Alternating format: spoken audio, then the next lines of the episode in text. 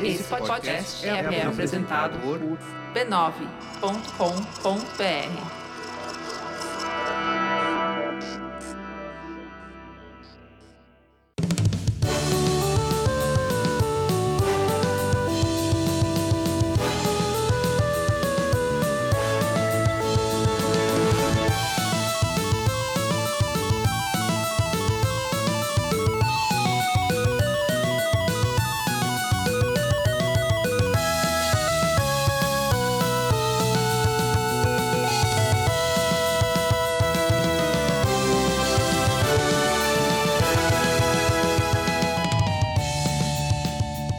Ao vivo, Poco Pixel número 133. Eu sou o Adriano Brandão, do meu lado tá o Danilo Silvestre, tudo bom? Tudo bom, beleza? Maravilha! Qual que é o tema de hoje, Danilo? O tema de hoje é videogame é cultura. Videogame é cultura, não é pergunta. Isso, não tem ponto de interrogação. Não tem ponto de interrogação no final Não. do tipo, videogame é cultura?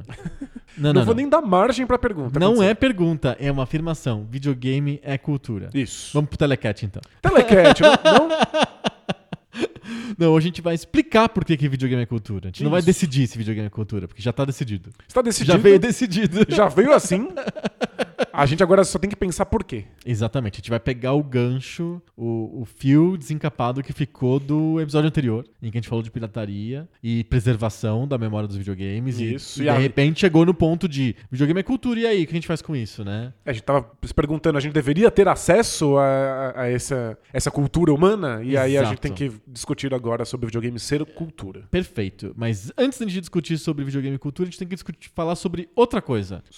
Sobre outra coisa que faz parte da vida humana, infelizmente. Você pode fingir que não, mas é verdade, que é a gonorreia. Você pode tapar o sol com a peneira. Isso, mas não deveria. Não Deve- deveria, porque é um problema real. Isso, deveria procurar seu médico. É, procure o seu médico, mas não fale com o Poco Pixel, porque a gente não vai falar sobre gonorreia. Não? Não, não, a gente vai falar sobre o mecenato esclarecido do Poco Pixel. Ah, bom. O Mecenato Esclarecido do Poco Pixel é o programa que a gente criou de auxílio ao Poco Pixel. Boa. Ajude o Poco Pixel e ajude o seu colega que escuta também o Poco Pixel. O ouvinte ajuda o ouvinte. O- exatamente.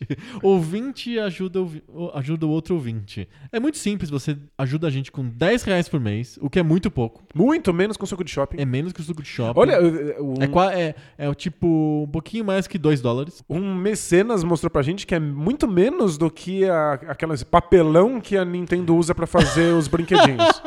Se achar caro lá o Labo, é porque papelão é gente, caro. papelão é caro. Papelão é caro. Sabe o que não é caro? 10 reais no mecenato. Exatamente. O Mecenato Esclarecido não é caro, é muito legal. Tem, temos depoimentos emocionados de quem participa do Mecenato, dizendo que a vida deles mudou.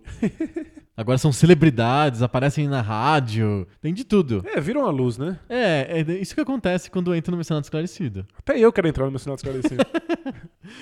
E, é, como é que faz pra entrar no Mecenato Esclarecido que traz a luz? Você entra no apoia.se barra PocoPixel, ajuda a gente lá com 10 reais, sente um quentinho no coração. Isso, isso é imediato. Dorme. É garantido, é garantido. Você, quando você aperta o botão enviar, você já sente seu coração quen- esquentando. E aí quando você for é dormir gastrite. naquela noite, vai, vai, você vai sentir o, o sono dos justos. Isso, vai sentir exatamente. que você fez sua parte. Exatamente. Você não é o Roberto Justus, mas vai ter o sono dos justos. E você ajuda todos os ouvintes a receberem o Poco Pixel, porque você ajuda o Poco Pixel a continuar existindo. Exato. Mas também tem acesso a um monte de coisas bacanas. Tem, tem acesso antecipado aos episódios. Essa semana a gente vai colocar até mais antecipado ainda por causa do feriadão. O, o feriadão mudou a- o nosso fluxo temporal. aqui. Exato, estamos mais antecipados por causa do feriadão. E, e a gente também disponibiliza conteúdo extra. Conteúdo extra? É, de- é, não é toda semana. A gente não vai mentir pra vocês dizendo que é toda semana. Não, não, não é. Mas essa semana tem conteúdo extra. É, de vez em quando a gente consegue gravar uns áudios a mais aqui, exclusivos, a gente libera por lá. Exatamente, tá lá no Mecenato também. Então,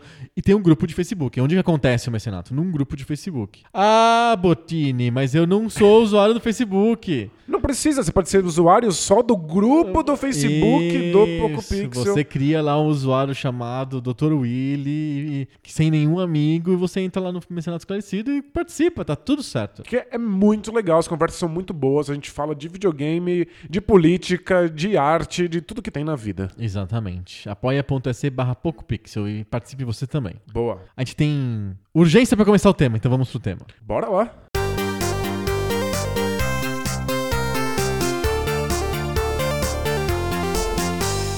Então, no episódio passado, a gente meio que descobriu um problema dos videogames. Um problema? Um problema. Quando você comprou o videogame em 87, quando você compra o Nintendinho lá, por exemplo, ou o Master System em 87, na caixa vem um papel, assim, com um monte de letras bem pequenininhas que um advogado escreveu, e em cima tá escrito assim, termos de garantia. E fala, esse videogame funciona por um ano. Mas que isso não é garantido pela SEGA ou pela Nintendo, ou pela Tectoy. Eles não precisam manter o console funcionando O mais do que isso. contrato é. de compra e venda que você fez com a loja, e- através da loja com a Nintendo, com a Sega, com a Tectoy, com a Sony, ou com Microsoft, o que você quiser, garante que você vai poder usar aquele aparelho por um ano ou dois. Não sei se os, os- mais modernos são mais tempo, mas enfim, geralmente é um ano. Ou seja, tem uma data de validade.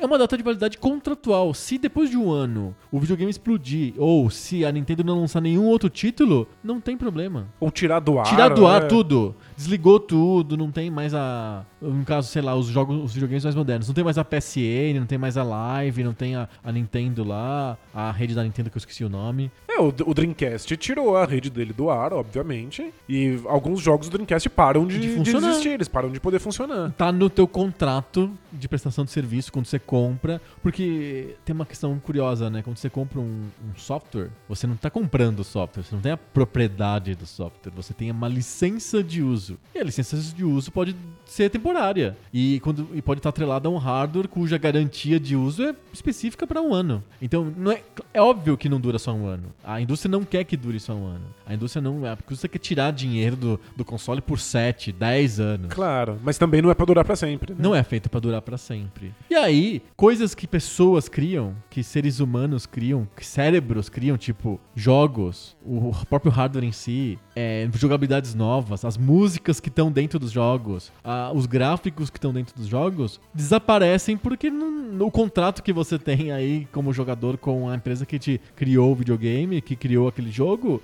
não tá mais coberto. Há uma série de criações humanas que simplesmente desaparecem porque não é interesse de- comercial, digamos assim, de que isso continue funcionando. Perfeito. É porque Isso tá certo? É que essas coisas são, são dadas como produto. E eu não, eu não posso dizer que eu tenho o direito a um produto. Isso. É, então eu não, eu não posso dizer que eu tenho direito a ter um celular. Não, o, o celular é um produto, ele vai estar vai estar nas mãos de quem puder pagar por ele. Isso, se ele quebrou, se ele já passou o tempo que a Motorola ou a Apple ou a Samsung te deram, tá tudo bem. Adeus, exatamente. É que em algum momento, livros deixam de ser entendidos como produtos e passam a, a- a ser vistos como algo essencial. Livros? É, livros. Livros sim. do Poco Pixel? livros do Poco Pix, mas também livros sobre muitas outras coisas. É, eles deixam de ser vistos como produto e passam a ser vistos como algo essencial. Sim. Então você passa a ver eles assim, ah, eu não, eu não posso comprar esse livro, esse livro não está mais disponível para venda. Mas, mesmo assim, porque ele é cultura, porque ele transmite e é cultura, Perfeito. eu deveria poder ter acesso a ele.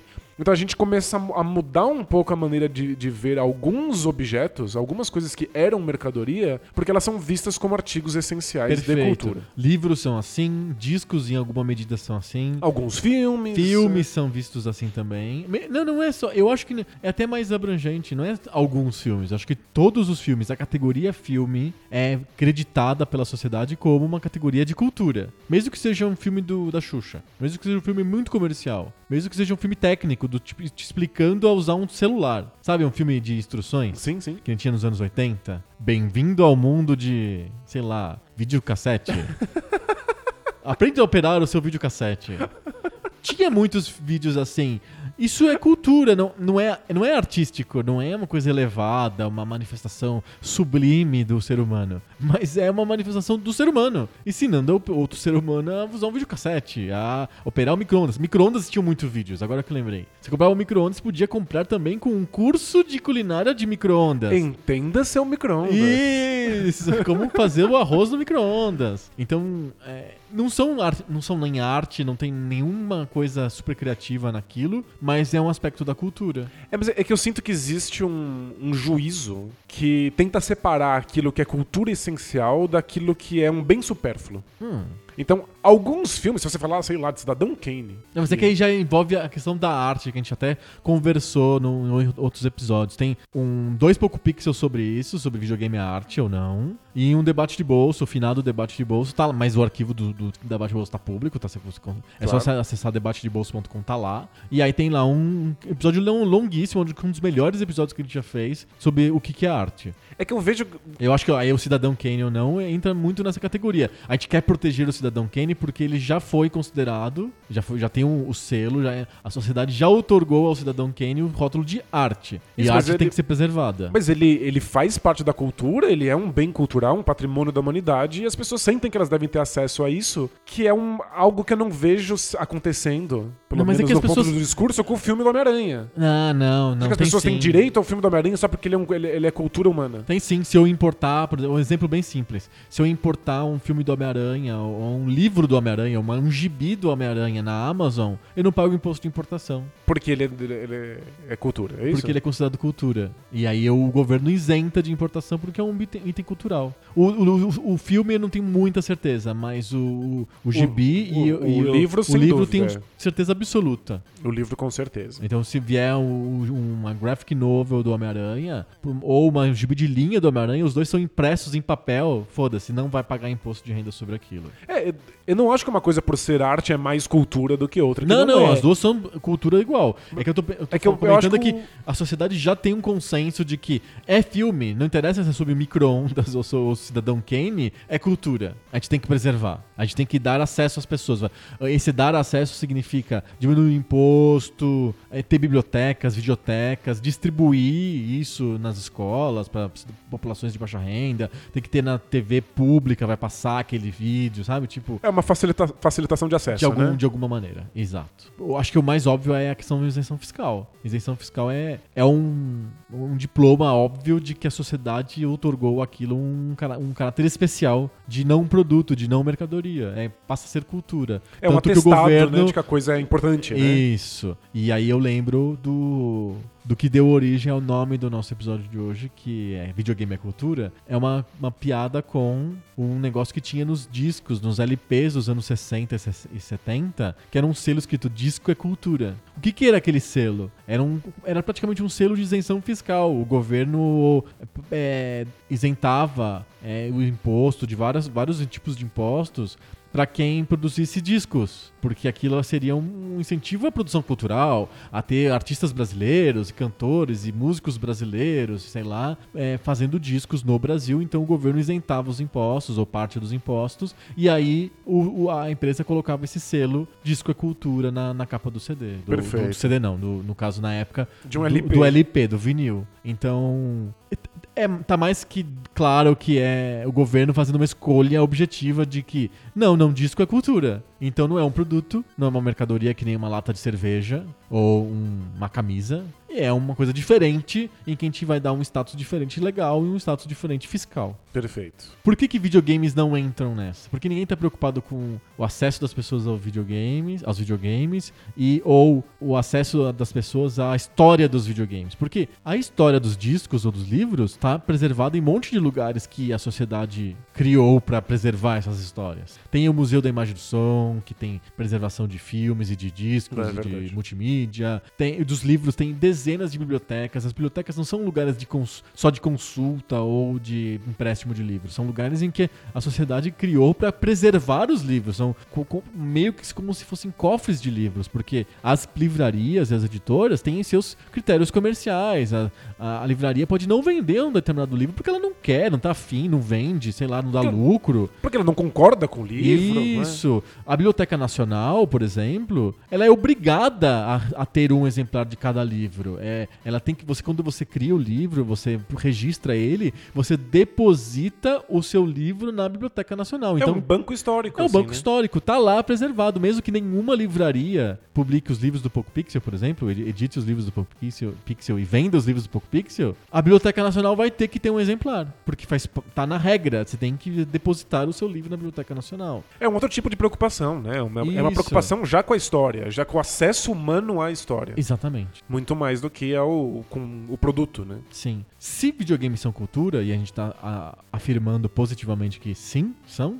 não deveria ter uma política também de preservação e de acesso? Vamos tentar definir por que, que a gente acha que videogame é cultura? Vamos. É que eu, acho que é, eu queria começar dizendo que jogos em geral sofrem um preconceito histórico. Ah, tá. É, os jogos são vistos desde a da antiguidade como algo que se faz à parte, que se faz à margem. E na Idade Média isso se tornou uma coisa muito forte. Aham. É, entender os jogos como uma incapacidade humana de domar o próprio espírito. Então o, o jogo é aquela coisa que você faz quando você não está centrado, quando você não está ligado com a religião, quando você não está ligado com a tradição. Você faz quando você não consegue mais se controlar. E aí você faz essas coisas que não têm absolutamente sentido nenhum, que não criam nada, que não servem pra nada. É uma perda de tempo mesmo. Aham. né? E quando a gente foi entrando na, na Revolução Industrial, em que o trabalho começou a ser um foco central dos discursos, o, o jogo ele é- ele é visto não só como uma, uma perda de tempo porque você não está trabalhando, mas também como um, um prazer dos poucos, né? Um prazer dos, dos, Dos ricos, ociosos. do- dos ociosos, de quem Da classe ociosa, a famosa classe ociosa. ou você é muito rico pra poder ter tempo livre, ou você é simplesmente vagabundo pra ficar aí não trabalhando e gastando seu tempo no jogo. Então ele, ele sofre um, um- um preconceito histórico de ser visto como uma coisa que não é cultura. É a margem de absolutamente tudo. É o desperdício máximo do tempo. Mas quando que há a cisão entre o jogo e o esporte? Engraçado, você falou de revolução industrial. É justamente na revolução industrial que começa a surgir o conceito de esporte.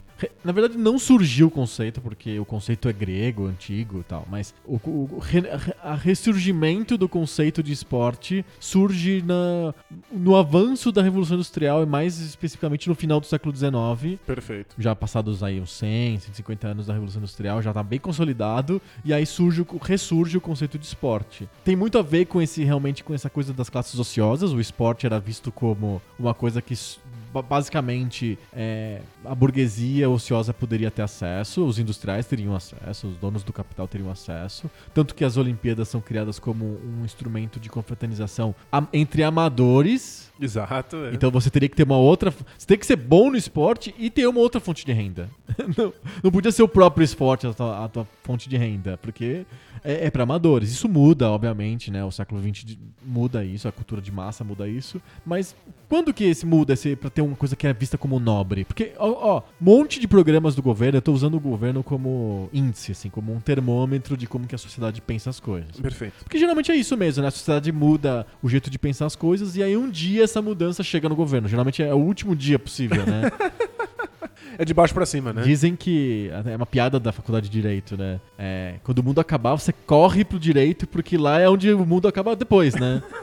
As coisas chegam com um atraso, né? Nas leis e nas ações do governo. Mas faz sentido. Então, a primeira sociedade muda, depois o governo muda. O governo tem um monte de coisas pro esporte. Tem o Ministério do Esporte, tem é, programas de incentivo ao esporte. Se você é a, dona do leite moça, você pode investir num time de vôlei que você aquele dinheiro que você investe volta em isenção fiscal. Tem um monte de incentivos que o governo dá pra você manter o esporte. Se for um esporte que não é o futebol, por exemplo, no Brasil, tem mais incentivo ainda, porque ele é considerado esporte olímpico, um esporte renegado. Então o governo vai lá e incentiva você a colocar dinheiro naquilo. Então é uma coisa desejável. E o esporte aparece nos programas dos candidatos a presidente, como vamos, a gente vai incentivar o esporte, vai fazer os nossos jovens entrarem no esporte. Pois é. O esporte ganhou uma coisa. hum, Uma, uma hora bonita, santificada. É, tem uma, uma hora de nobreza, assim, né? Isso. É, eu tô muito longe de ser um especialista em história do esporte. Do esporte. É que é, Você é especialista em jogos, é diferente. o, o, o esporte é um, é, um, é um tema bastante específico e eu adoraria que a gente encontrasse alguém que pudesse Aham. solucionar essas questões pra gente. Um filósofo do esporte, existe isso? Adoraria conhecê-lo. Aham. Esse, esse, esse aí. que existe. Deve ter um cara na Deve um- Alemanha. é, deve ter um- esse cara aí deve Aham. ser muito bom. É, mas eu, eu sinto que o, o esporte começou a ter uma, uma mudança de discurso quando ele começou a ser visto como uma possibilidade do ser humano alcançar algo próximo à perfeição. Ah, Então tem um. Um estranho valor iluminista no, no- que, que o esporte começa a adotar. E tem a questão do físico também, né? Isso é o, são os corpos Ah, caminhando na direção do, Da perfeição. do, do- do que há de mais perfeito. É, ver a gente bater recordes. Então o esporte tem muito essa coisa de vamos correr mais rápido do que nunca se correu antes. Essa coisa do o, o ser humano estar progredindo. Aham. E o, o esporte, mas os jogos em geral, funcionam muito bem pra isso, né? Porque você consegue criar marcos abstratos, simbólicos. E, e você consegue ver que você bate esses marcos e agora ele cria Perfeito. novos E marcos. tem outro, outra coisa no esporte também, que a história dos esportes nos Estados Unidos também mostra isso claramente. Vários esportes foram criados nas associações cristãs de moços, nas YMCA, né? É verdade. É, o basquete eu acho que foi criado numa YMCA, o vôlei acho que foi criado numa YMCA, porque essas associações viam o esporte como vamos dar disciplina pros jovens que são tão indisciplinados. Então a gente cria regras que são regras do esporte. Sei lá, você não pode bater no amiguinho, você, não, você toma cartão amarelo. Isso. Você não- Você não pode usar as mãos nesse esporte. Ou não Isso. pode usar os pés. Pés, é só exato. pra ver se eles conseguem seguir regra. Seguir né? alguma regra, né? Qualquer regra. Já que a vida não, não consegue dar regras que façam, façam sentido pros jovens, a gente cria um esporte, um jogo que as regras fazem sentido. E aí as crianças aprendem a ser disciplinadas nesse com isso. E depois o exército continua essa, essa, esse, esse trabalho de incutir disciplina nessas pessoas, né? É, é, tem uma volta aos valores gregos, assim, né? Uma coisa de. Meio Esparta mesmo, É, né? de, de corpos disciplinados e controlados através de uma prática esportiva. Aham. E o, o discurso vai se desenvolvendo de maneira que o esporte passa a ser associado também com saúde. Aham. Então, são, são corpos perfeitos que funcionam Bem. melhor do que os outros. Eles funcionam de maneira perfeita. Uhum. Então, é, você, fica- quer, você quer ver aqueles corpos saudáveis das Olimpíadas, e isso caminha na direção da profissionalização. Certo. Eventualmente, isso vira política pública. Porque o esporte ele é sedutor. Ele exige um esforço, ele exige tempo. E você quer ficar bom naquilo porque isso é um fim em si mesmo. Então é muito fácil convencer crianças e adolescentes a se dedicarem a esportes. Aham. Eles veem que alguma coisa está acontecendo e isso leva eles a dar mais tempo pro esporte, que faz com que eles sejam ainda melhores, e vira um círculo virtuoso. E, de certa maneira, isso virou uma maneira de tirar as crianças da rua, É, tirar é, as tem um crianças do discurso crime. pronto, é. Tem um discurso pronto. Exato, ex- existe um, um discurso de que isso, na verdade, é higiene pública. Aham. E os jogos que não são atividades físicas não foram pegas por esse discurso de perfeição. Pois é. É, Então, a gente teve uma fase em que o xadrez passou por isso, em que o xadrez parecia uma atividade incrível, em que os cérebros estavam caminhando rumo à perfeição, e aí teve uma, uma, uma febre de xadrez, né? Tinha nas, nas escolas, clube do xadrez e tal. Exato. Mas você não vê isso com outros tipos de jogos que são mais simples ou que são, de verdade, mais divertidos. Que, a, que a, o objetivo deles não é corpos perfeitos e mentes perfeitas, mas simplesmente o prazer de jogar. Ah, tem vários jogos amigos. Nem tô falando de jogos eletrônicos, que tem, um- tem um estigma diferente até. Mas jogos de papel, cartolina, jogos de tabuleiro, que são até mais complexos e mais completos do que o xadrez, que não tem o mesmo status. É, sem dúvida, né? O, o xadrez tem a questão histórica, ele era o jogo dos nobres, dos ricos, das elites que jogaram isso por, por séculos e séculos, né? Então é é difícil se comparar com esse tipo de, de história. Aham. Mas acho que os videogames eles surgem é, não inicialmente como, como produtos para crianças, mas eles se consolidam dessa maneira. Uhum. né? Então quando a gente tem o Atari ou o Nintendinho, o público-alvo é certamente um público-alvo infantil. E os jogos não são vistos como para levar as crianças à perfeição de nada. Eles são simplesmente perda de tempo, um- uma distração que você quer dar para sua criança, né? Ou, no máximo, que a indústria sempre faz isso pra dar uma aquela enganada, eles são ins- instrumentos educativos, são truques pra enganar as crianças pra elas aprenderem alguma coisa enquanto jogam. Isso, a pedagogia fez isso no, no- no século XX, de transformar o jogo em ferramenta para se aprender outra A coisa. gente fez um episódio só sobre isso. E aí, o jogo deixa de, de ter um valor em si, de ser uma diversão em si, ele se torna uma escada para outra coisa perfeito, diferente. perfeito. E o- os videogames, eles, eles flertavam com isso. Ou eles são perda de tempo total, que você permite à sua criança, ou eles são ferramenta para algum tipo de aprendizado. Uhum. E é engraçado que a gente permite a criança esse período morto do jogo de videogame, porque ou ela não tá pronta ainda pros rigores de policiar o próprio corpo e o próprio espírito. Tipo, a criança não dá conta de ficar sentada na carteira, na escola, durante 10 horas. Aham. Ela não dá conta de estar trabalhando e ganhando dinheiro lá na fábrica. Então tudo bem, né? Deixa ela se descontrolar nesse jogo em que ela ri e gargalha. A gente associa, né? O riso, a gargalhada caótica, anárquica, à figura da, da infância. Sim. Então, tudo bem ela ficar jogando Mario e morrendo da risada e se divertindo. Porque ela ainda não está pronta para os rigores da vida adulta. Exato. É, então ai- ainda tem um, tem um caráter pejorativo na coisa, assim. A gente dá isso pra criança porque é coisa de criança mesmo. Depois Uhum. ela vai amadurecer. Depois ela vai conseguir coisas mais sérias. Sim. E também tem uma coisa da- do- dos nossos tempos, especialmente da modernidade líquida, que é a gente trabalha, né? Os adultos trabalham. E eles não dão conta de criar os seus filhos. Então você precisa Terceirizar ocupar... isso, né? Tem que terceirizar. Você tem que ocupar o tempo morto da criança que você, como pai, como responsável, deveria estar ocupando. Nossa, eu sonho muito pelo dia que meu vizinho de cima deu um videogame pra, pra criança lá.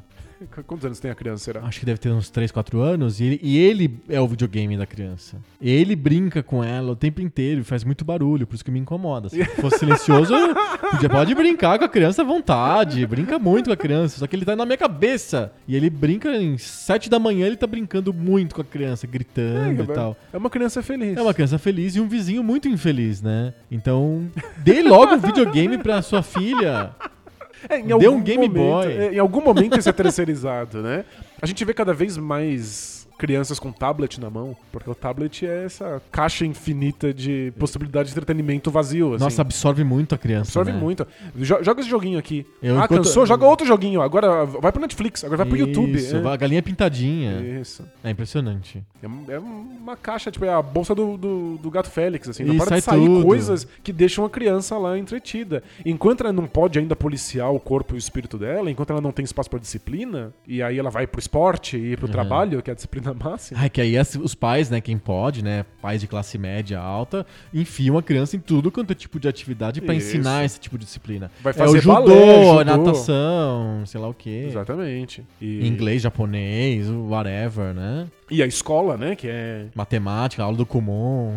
Ex- Exatamente, é e aula de música, né? E vai tocar instrumento. E passa a maior parte do tempo sentado na escola, que é o controle máximo dos corpos, né? Você tem que levantar a mão pra pedir pra ir fazer xixi, né? Sim. É, aque- aquela descrição do Foucault famosa em que se você, você descreve uma- um presídio e uma escola, você nunca vai saber Nunca qual vai é qual. saber. É. É, exa- é- é exatamente isso. E as histórias que acontecem geralmente são iguais. São idênticas. São né? idênticas. A O que mesma, acontece a mesma no banho de política, sol, o que é- acontece no intervalo, É, é, é igualzinho, mesma coisa, é a mesma coisa. Mas enfim, a, a gente tá tentando descobrir por que, que a sociedade não vê videogames como cultura. Isso, então, os, os videogames são essa coisa que se dá pra criança desregrada, descontrolada, e, e ela só tem valor como com possibilidade de ocupar tempos mortos. Aham. Ela não tem um valor em si, ela não é atividade cultural, ela não é uma invenção humana. Ela é um brinquedo que você dá pra tirar a atenção da criança daquilo.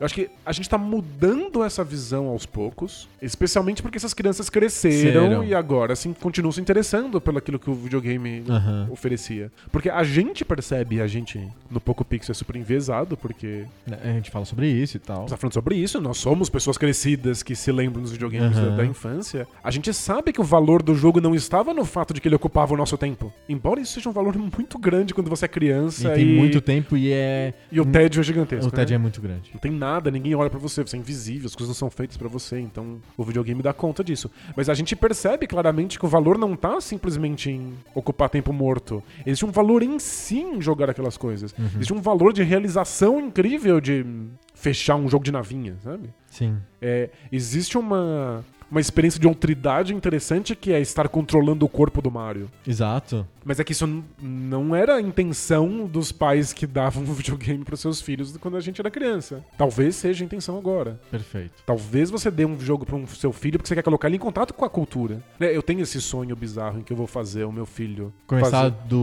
Odyssey 1 até, até o PlayStation, PlayStation 4. 4. é. E eu adoraria, porque eu, eu sinto que eu, tô- eu vou estar inserindo ele na cultura. Uhum. Mas essa é uma preocupação extremamente recente. Inclusive porque agora a gente pode ver os videogames de maneira histórica, né? Perfeito. Eu acho que tá, acho que tá bem, bem, bem claro por que, que a sociedade não quer ou não, não, não vê videogames com cultura, mas acho que a gente tem que explicar por que, que a gente vê. Perfeito. O que, que tem de diferente do videogame que não tem, por exemplo, sei lá, no design industrial? Embora tenha uma cultura também no design industrial que seja importante, interessante, mas sei lá, a gente não, não se preocupa tanto com a preservação, sei lá, da, da caneta quilométrica. Lembra da caneta quilométrica? Não faço ideia. O que é caneta quilométrica? É uma caneta que vendia nas- na papelaria nos anos 80, que é uma caneta azul, assim, que No- borrava. Geralmente a tinta vazava. Tipo uma bique, É assim? tipo uma bic, mas chamava quilométrica. A caneta simpática, por um preço milimétrico. Ela é propaganda. É Porque o, o, o design da bique é cultura. É, É, é, é, exato. é arquitetura de ponta. é. Isso, mas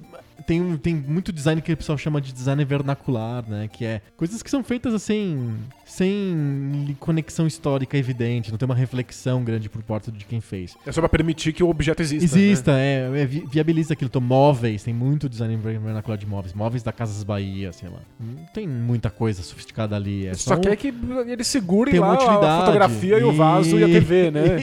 Isso. Ou, é, sei lá, logotipo de, pa- de padaria ou de lanchonete, placa de banca de jornal. Então, é, tem um papel prático ali, mas não tem muita linguagem naquilo. E, aí eu acho que algum valor histórico, mas... é, tem gente que estuda, tem, tem vários é, pessoas do, do desenho industrial, do design, que é uma área que eu frequentei um pouco, é, que são especialistas em decifrar design ver- vernacular e fa- fazer estudos, estudos acadêmicos sobre o que, que o povo faz, como que é o cartaz de feira, sabe? Tipo, qual que é a linguagem que tá por trás disso? Tem uma linguagem, cartaz de supermercado, porque hoje tem uma linguagem de cartaz de supermercado tão clássica, com uma, uma tipografia tão óbvia, que a gente olha e fala, ah, isso aqui é um cartaz de supermercado. É, né, onde isso se consolidou, né? Onde isso, virou Isso. padrão. É, por que, que eu posso fazer uma capa de CD da minha banda de punk rock com, com- como se fosse um cartaz de supermercado e as pessoas olham e falam: Olha, é um cartaz de supermercado. Muito louco. Tem uma linguagem naquilo também. Então tem, tem caras que estudam isso, né? Mas isso em geral não é considerado cultura. O que que faz uma coisa ser considerada cultura ou não?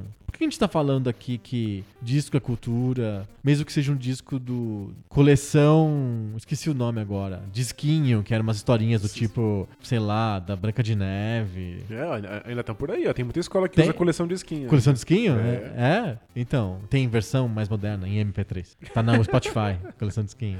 Não sei se... Não tá no Spotify? Então não existe, né? Então não existe.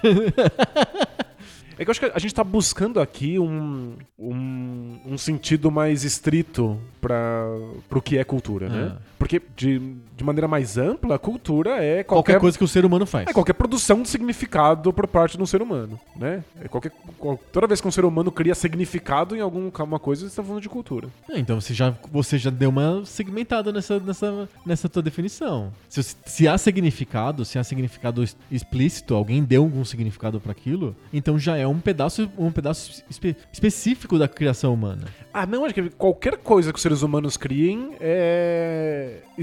possui significado. É? É, sem dúvida nenhuma. Eu acho que o, o, o que eu fiz aqui é o contrário. Não, mas a ca- a caneta quilométrica tem significado? Claro, ela é, um, ela é um objeto, eu reconheço ela, eu sei o que ela significa e eu sou capaz de usar ela. Uhum. A minha intenção aqui é dizer que não é só tudo que o ser humano produz, mas é, é- é- é produção de significado, não é limitar a produção humana, é pelo contrário.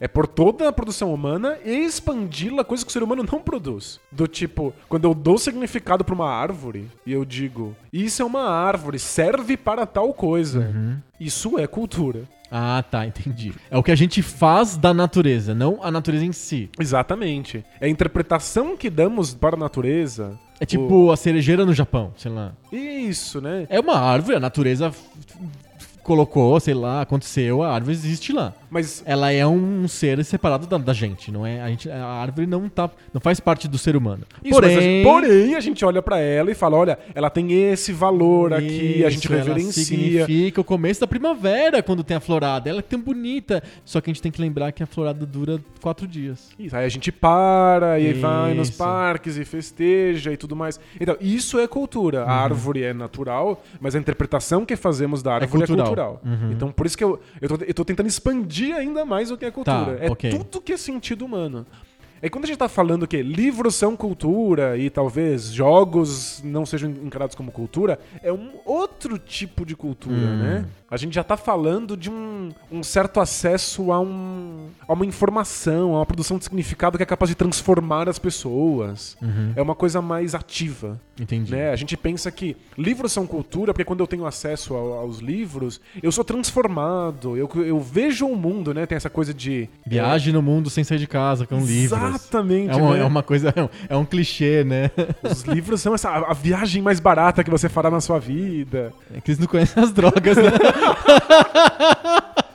Ou não conhece umas editoras que cobram muito caro. Não, É, exato. não conhece a Cossack Naif. Pronto, falei, né? Ah, não existe mais, eu posso falar. É, mas enfim, eu, eu acho que é esse tipo de cultura, é é esse uso da palavra cultura que a gente Aham. se refere aqui. Essas coisas que são mais transformadoras, assim, que colocam os seres humanos num caminho novo quando você lida com elas. Tá, ok, entendi. Né, A gente fala, é, funk é cultura, mas quando a gente fala assim, não, a gente precisa dar cultura pros nossos jovens. não, é funk, o que a gente tá dizendo é, vamos dar coisas que ampliem os seus horizontes. Ah, funk mas- eles já conhecem. Mas o funk não tá, estaria também na mesma categoria de discriminação do videogame? Completamente, é claro que é isso. é, é óbvio. Eu nem tô interessado muito nessa cultura edificante. Acho puta balela, assim. Não, É muito, é totalmente. Não, não, não, não, realmente não, não, que- não quero enquadrar o videogame nessa cultura edificante. Porque aí a gente vai ter que assumir que só o, sei lá, o, o, o Oregon Trail é cultura e o resto todo não, né? Porque afinal de contas o resto é sobre matar outros seres e, entendeu? Tipo, tem, pa- passa mensagens negativas de competitividade, que absurdo, né? Perfeito. Então, não, nem é sobre isso, assim. É sobre o que, que- o que, que as pessoas guardariam, o que, que você daria pra um, um ET entender o que, que é o ser humano. É, Você daria um videogame ou uma caneta quilométrica, sabe? Tipo, Enten- Entendo. É por isso que eu acho que. A festa das árvores é uma coisa que a gente poderia contar pra um ET. Isso, e, e que mostraria como se viveu naquele momento, né? isso. Então acho que é por isso que eu acho que a gente usa a cultura num sentido muito mais restrito do que a cultura é de fato, Aham. que é esse um, um- certo modo de existência, um, certo caminho, assim. Essas coisas apontam um certo caminho. O- o- eu gosto muito do disco de ouro que botaram na, na sonda espacial, que tá aí em algum lugar, né? Porque a sonda continua flutuando aí no espaço. é. Ela segue, tá indo pra algum canto aí. E essa, dentro da sonda tem discos de, de ouro e material. Não sei se sempre foi, porque tem vários discos, né? Eles Fizeram várias vezes isso. E tem um material que não quebra, não dissolve, não destrói no espaço. E lá tem coisas registradas sobre a gente. É, tem o, o desenho de um ser humano pra entender que nós somos humanoides. Tem o- onde fica a- o planeta Terra, usando N referências simples, do, né?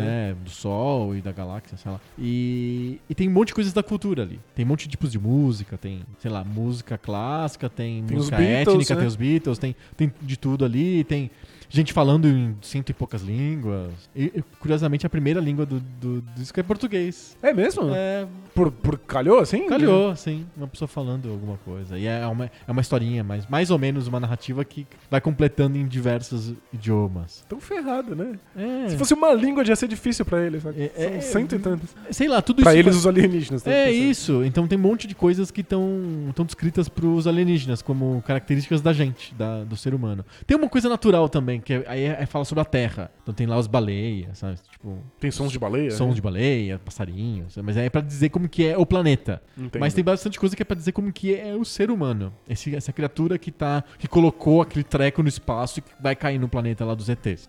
Hipoteticamente, eventualmente. Não aconteceu ainda. É, ou a gente não É, sabe. não, não que a gente saiba. Não que a gente saiba. O que, será que é um, critério ruim de cultura é esse? Da, de- de- outorgar pro Carl Sagan decidir o que que é cultura ou não? Se cabe no, no disco lá da, do, do, do ET é cultura? Você colocaria o Mario no, no disco do ET? Sem dúvida. Não é? Então, eu, eu colocaria muito mais o Mario e muito mais jogos de videogame do que eu colocaria muitas outras coisas que são estabelecidamente culturas Sim. edificantes. Aham. Eu, eu- porque eu, eu vejo dois, dois valores nos jogos que ajudam a gente a entender de que maneira o ser humano pensa e de que maneira o ser humano age. Uhum. É, um é o fato de que jogos são séries de propostas. Certo. Então, ver que tipo de coisa a gente propõe nos jogos mostra que- de que maneira a gente pensa. E é, é legal ver como isso muda ao longo da história, como os jogos propõem coisas distintas. É, você tem jogos que propõem destrua meteoros, Aham. aperte esse botão, mexa com esse analógico com tal velocidade. E eles vão se tornando coisas mais complexas. E às vezes eles começam a propor simplesmente entre por essa porta, atravesse esse quarto e abra a próxima porta. Sim. E você simplesmente existe nesse ambiente. Aham. Então, ver esse tipo de proposta é um- uma fotografia do seu tempo. Mas é um, é um outro tipo de tempo. Não é tipo. Não é como ver uma fábrica. Hum. Não é ver como os seres humanos trabalhavam naquela época. É ver que tipo de coisa nós nos propunhamos simplesmente porque sim. Que coisa o espírito humano se propunha a fazer só porque podia fazer isso. Sim. E é porque não tinha objetivo, eu acho que tem muito, muito nisso. A fábrica, ela existe lá por uma razão. E ela é de um certo jeito pela, por aquela razão. Perfeito. Porque é melhor pra poder. Tá no- na beira do rio, porque é pra gente jogar os detritos da, da, da fabricação do negócio. Então a gente joga tudo no rio. E é, tem um formato assim assado a, a fábrica, porque a material entra pra um lado e sai do pronto do outro. Tem um monte de respostas que são bastante técnicas, bastante objetivas, concretas. Não tem expressão na fábrica. Concorda comigo? Tem, tem toda a razão. Você, quando você entra numa fábrica, eu tive a oportunidade de entrar em algumas fábricas. Elas são ambientes bastante inexpressivos. Não tem uma expressão acontecendo ali. Porque não é feito pra isso. E, e é de propósito. Talvez tenha a expressão da não expressão. Em que o arquiteto bola a fábrica pra ser tipo, propositalmente neutra. Pro, pro que o único objetivo de existir ali, de você estar ali, é produzir, produzir, o, é. o- aquele treco que está sendo produzido na fábrica. É um lugar de produção, né? Já o videogame, ele é um lugar de expressão. Tem alguém querendo se expressar através daquilo. Tem alguém propondo coisas que não Isso. produzem absolutamente nada. Nada. Uhum. E a, a- a mágica da coisa, que eu acho que é o segundo motivo pelo qual eu colocaria videogames na sonda, é que o videogame acontece porque alguém escolhe aceitar aquela proposta. Uhum. É uma atividade que só pode existir de maneira voluntária. Eu No- aceito a proposta do Mario e eu vou lá e jogo o Mario. E acho que um, um- um alienígena, ou o que quer que seja, que jogasse Mario, perceberia rapidamente que o Mario não produz absolutamente nada. Uhum. E que quando você segue as orientações, a única coisa que acontece no jogo é surgirem novas orientações. Até que uma hora ele fala assim: acabou Ok, as acabou." orientações. é só isso. Então, mostra que o espírito humano é livre. Sim. Que nós podemos aceitar desafios, mesmo que eles não produzam coisa nenhuma no mundo. E que o único objetivo disso é es- a gente se expressar. É isso. E a gente expressar e aceitar a expressão do outro. E isso, e a gente se expressa nisso, né? A gente jogar, o jogo é interativo, né? Ele não é que nem um livro ou um filme em que eu estou passivo, né? O jogo é interativo, eu estou mais ativo do que o normal. Porque eu aceitei e estou me expressando na expressão de outro. Isso, a maneira como eu aceito essas regras é o modo como eu me expresso. E quando eu aceito essas regras, eu tô recebendo a expressão de outra pessoa. Isso. E é- é- isso é pura invenção. Alguém inventou que as regras do Mario iam ser assim, e eu inventei que eu iria fazer isso pulando o tempo inteiro, ou, ou pulando só nos momentos em que tem buraco. Sim. Então é, é, é invenção mesmo, é, é pura criatividade. Porque não precisa ser assim. né? É o que a gente chama na, na filosofia de pura contingência. Uhum. Quando as coisas não são necessárias. Elas existem assim simplesmente porque calhou de ser assim. né? Sim, ou porque a gente quis que A fosse gente assim. quis que fosse assim. Não, não tem nenhuma é, causa mesmo, assim. Não Aham. tem um- uma relação causal aí. Não foi por. Olha, não tinha como fazer o jogo que não fosse dessa maneira. Não, às vezes acontece. Tem, é, sei lá, alguém decidiu fabrilmente, e aí acho que é uma coisa importante. O que a gente tá falando aqui tem expressão, não, não isenta o videogame de também ter coisas que são concretas e com um, um objetivo muito específico, sei lá, vender mais, Isso. o- o- agradar mais públicos. e tem que caber nesse cartucho. Tem que caber no cartucho. 4 KB de memória. Eu tenho que lançar na semana que vem. né, ET do Atari. Eu- eu- por exemplo, ou o Pac-Man do Atari, né? Não, não dá pra fazer o Pac-Man igual do Fliperama no Atari, porque tem uma, um, um invólucro físico objetivo que impede o programador de fazer o jogo idêntico ao do Fliperama no Atari, porque o Atari é outro hardware que tem uma outra especificação. Isso é uma limitação, e teve uma segunda limitação que foi lança logo. E o jogo sai daquele jeito. que então tem Limitações existem. é. constraints, tem limitações pra expressão do, do cara que criou o Pac-Man do Atari, mas ele é uma criação. Ele poderia ter feito de outro jeito. É que tem as limitações do meu corpo, tem as limitações do meu cérebro, tem as limitações da física, tem Da minha gravidade, história. tem a minha própria história. Limitações Isso. sempre vão existir. Mas é que o jogo não precisava existir. Se eu botasse outra pessoa pra fazer o Pac-Man do Atari ou o ET do Atari, Sairia outra coisa. com as né? mesmas limitações, sairia outro jogo. É, lembrando que uma das possibilidades pro ET do Atari, se, se alguém falasse assim, olha, tem que sair esse jogo, tem que ter esse número de kbytes, tem que sair pra semana que vem. Uma das possibilidades seria falar assim, não. E o jogo não existe, pronto, é fim, né? Não, Então- não, não é essa possibilidade. Os, exe- os board da companhia já disse que tem que ter o, AT, o ET. Já comprou os direitos da, do Spielberg. Mas é, Da ele, ele, é contingente, ele não é necessário porque ele sempre pode não existir. Aham. E tem coisas que não, não rola. Tipo, eu, eu preciso de uma coberta, senão eu morro de frio. Eu Aham. preciso de comida, senão eu morro de fome, sabe? Sim, sim, sim. Então tem. é, é, é, essa é a graça da coisa. Tipo, dentro das limitações possíveis, a gente inventa algo que pode existir e que eu.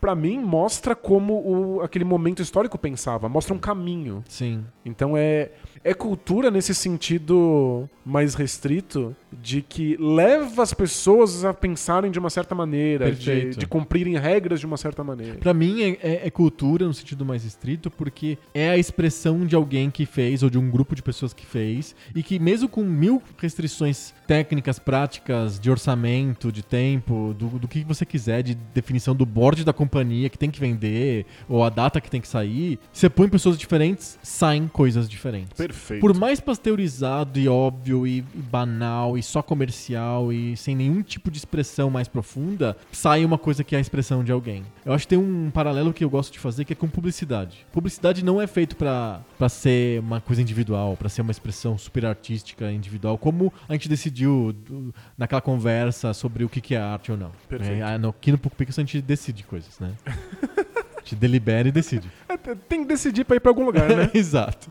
Publicidade em geral não é artística. Ela tem um objetivo muito específico que não cabe dentro do- daquele quadrado que a gente fez de arte, assim, aquele, aquele delimitação que a gente fez do que é arte ou não. Sim. Gerou até controvérsia entre os ouvintes, porque muitos ouvintes tinham definição de arte na cabeça, que era a definição de cultura. Se tem a expressão de alguém, é, é arte, portanto. Mas a gente, Isso, a isso é, gente cultu isso é cultura, a né? gente resolveu que isso é cultura. A arte é uma coisa mais específica dentro do conjunto da cultura. Publicidade em geral é o cliente quer, o cara tem que, tem que só tem esse- essa grana pra produzir. É, Vai ser você mesmo que vai fazer. A gente podia chamar o cara mais sênior, vai ser, vai, vai ser você mesmo. Tem um monte de limitações, mas se eu mudo o ingrediente, se eu mudo a pessoa que tá lá fazendo, sai uma coisa diferente. Até coisas idiotas do tipo propaganda da Amber Vision. Sabe a Amber Vision? O, aquele- O óculos. O óculos degradê lá, que Isso. muda depende do ambiente. Se fosse outra pessoa que tivesse feito, é uma propaganda super horrível, mal feita. é, então, não é interessante em termos artísticos. Mas se eu boto outra pessoa pra fazer, sai outra propaganda, de, com outra cara, com Perfeito. outro jeito. Ruim, de outro jeito. É uma porcaria de outro jeito. Mas é outra expressão. É, eu tinha definido a cultura como a produção de significado. Mas é que todo, todo significado, ele é expressão, porque ele é o significado dado por alguém. Isso. E a outra pessoa teria dado outro significado pra aquilo. É porque as coisas não têm significado nelas. Exatamente. São é. pessoas que dão significado. Isso, as coisas, só, as coisas só são coisas. Quer dizer, até isso já é exagero, porque dizer que as coisas são coisas é uma maneira que nós enxergamos isso.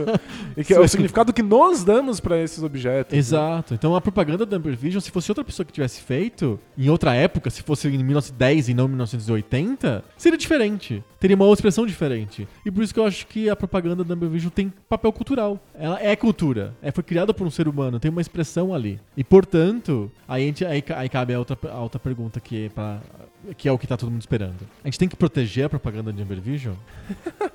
Os publicitários dirão que sim. Acho que É, faz parte da memória da propaganda. Acho que toda cultura deve ser preservada, né? É, apagar um- qualquer cultura que seja da história, ou desaparecer com seu acesso, é apagar com um- também um certo modo de vida. Aham. É, é apagar um certo modo de, de, de pensamento. É um, é- é um dos caminhos possíveis, né? E também é um apagar a possibilidade da gente entender aquela expressão. Seja porque a gente quer entender uma determinada época, seja porque a gente quer entender determinada pessoa. Isso, entender como a gente chegou aqui. Isso. Entender como se pensava naquele momento. Eu acho que videogames, por exemplo, voltando pro assunto, são um ótimo meio da gente entender os anos 80, os anos 90, os anos 2000. Sem dúvida. Entender a juventude ou a- as crianças de determinada época. Entender a indústria cultural de uma determinada época. É, até as, as propagandas dos videogames já são uma, uma cultura interessante que ajuda a gente a entender aquele momento. Isso, a gente consegue também entender outras coisas conexas aos videogames que são interessantes, que estão nos videogames. A gente consegue entender o design gráfico das épocas. A gente consegue entender a música que se fazia nos videogames nas épocas. Perfeito. Tem um monte de expressões que são expressões, como você falou, contingentes. Não era obrigado a ser assim. É. Não precisava do Ninja Gaiden ter, não ter mangas. Não precisava nem de por que Gaiden que- ser um ninja. É, por que, que ele é um ninja? E por que, que ele é um ninja de braços fortes do lado de fora da roupa? Por que, que eu preciso de ver o braço do ninja? Porque Isso é cultura... cultura. É, porque, e, e é a cultura japonesa conversando com a cultura americana, né? Exato. Que causa uma bagunça. Isso, então tem, tem significado. A gente tá dando significado pro videogame. Perfeito. Ele E- não é só uma apertação de botão. E eu acho que os videogames são um lugar privilegiado pra isso, porque eles não, eles não cumprem, eles não resolvem uma necessidade minha no mundo real. É, o Ninja Gaiden ter lá braços musculosos e roupa rasgada não resolve a- o sol que bate na minha cara, Sim, tipo o é o óculos minha fome. Vision, é, a fome. Não resolve o frio que eu tenho nos pés, aí eu compro uma meia. Ou a minha necessidade de cortar coisas com uma faca que nunca perde fio. Isso, né? As facas Ginza, será que ainda existe isso?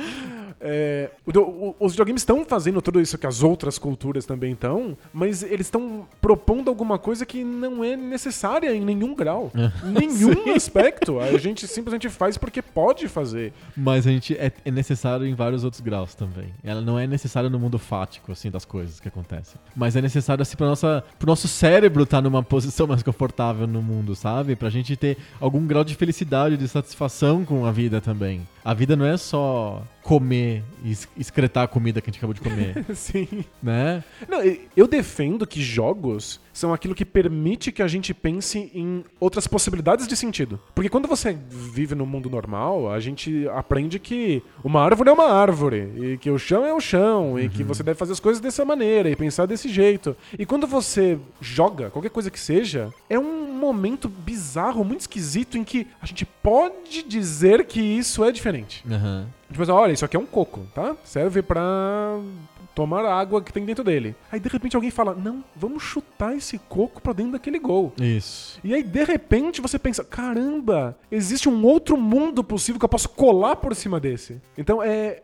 não é só que jogar dá alegria e prazer. Não, permite que a gente cole coisas em cima, né? Per- per- Aham. permite ficção, permite que a gente que a gente fantasie Sim. né? Permite que a gente veja outras coisas. Acho muito complicado que pedaços da fantasia humana, do nosso, da nossa possibilidade de imaginação, desapareçam. De É um mundo meio calvinista, né? Uma coisa meio assim. As coisas têm valor de face, né? Isso é. O que vale é o que vale. É, só existe isso aqui. É uma coisa muito fria, né? É. E, e parece que o ser humano nem existe nisso, né? Parece que só existe um mundo. E, Sim. Quando, na verdade, o mundo é, é- é interpretado pela gente. Uhum. Então, eu acho que existe um valor nos videogames que as pessoas não percebem, que é o fato de que ela é imaginação. Permite que a gente apague um pouco o mundo que a gente existe e colhe outro por cima no lugar por um tempo determinado. Sim. E aí a gente chega na questão fundamental que é: nós deveríamos ter acesso a essa cultura É, o produzida que, que nos faz o videogame ser mais do que a caneta Bic? Embora a caneta Bic também expresse alguma coisa.